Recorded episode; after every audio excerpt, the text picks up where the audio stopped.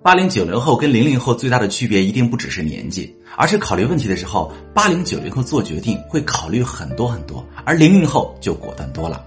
最近呢，明星王源在参加综艺节目《很高兴认识你》当中就提到了，说王源啊，他自己是一个做决定非常果断的人，很多决定哪怕是这个后悔也是自己选的。那王源弟弟当然可以这么任性了，他是两千年出生的，那么年轻。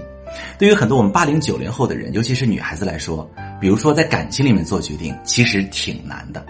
为什么很多女孩子觉得一段感情没那么幸福，要决定在一起还是分手？其实这个决定很难做呢。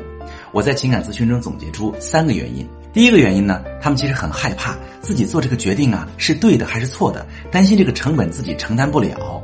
第二个原因有沉默成本啊，什么意思？就是自己付出太多，不忍心分手。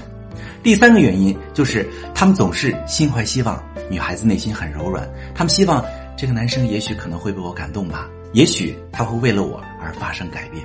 我说的这三点说中你了吗？在感情里面，你是一个做决定很果断的女生，还是你总是考虑很多，最后做不了决定呢？跟我说说你的情况。